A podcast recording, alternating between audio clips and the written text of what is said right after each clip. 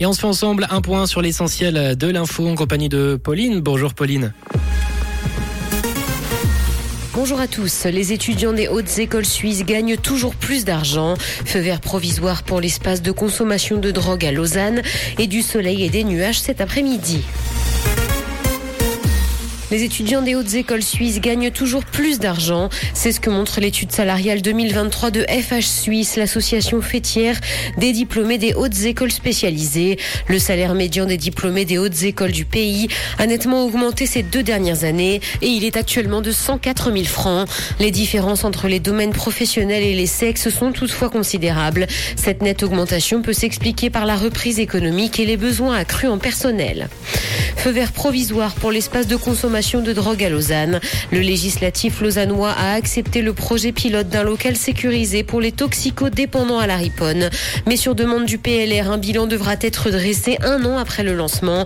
La situation autour de cet espace sera par ailleurs suivie régulièrement et des échanges avec les riverains seront également organisés.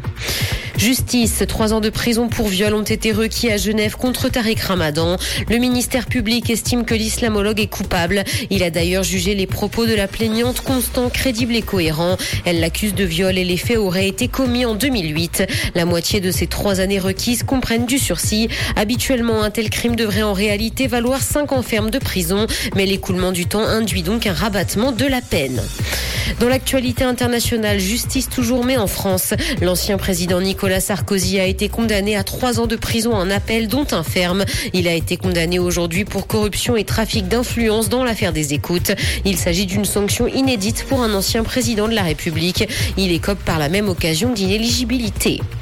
Le patron d'OpenAI appelle à limiter les risques de l'intelligence artificielle. Dans une audition d'une commission parlementaire américaine, il a estimé que l'intervention du gouvernement était cruciale.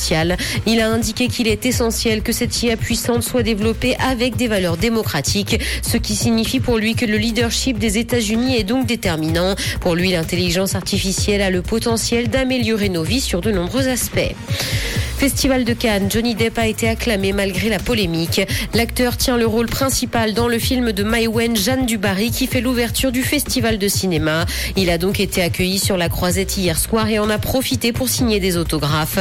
Il était sous le feu des projecteurs après que son ex l'ait accusé de violence conjugale. Il a d'ailleurs remporté son procès en diffamation.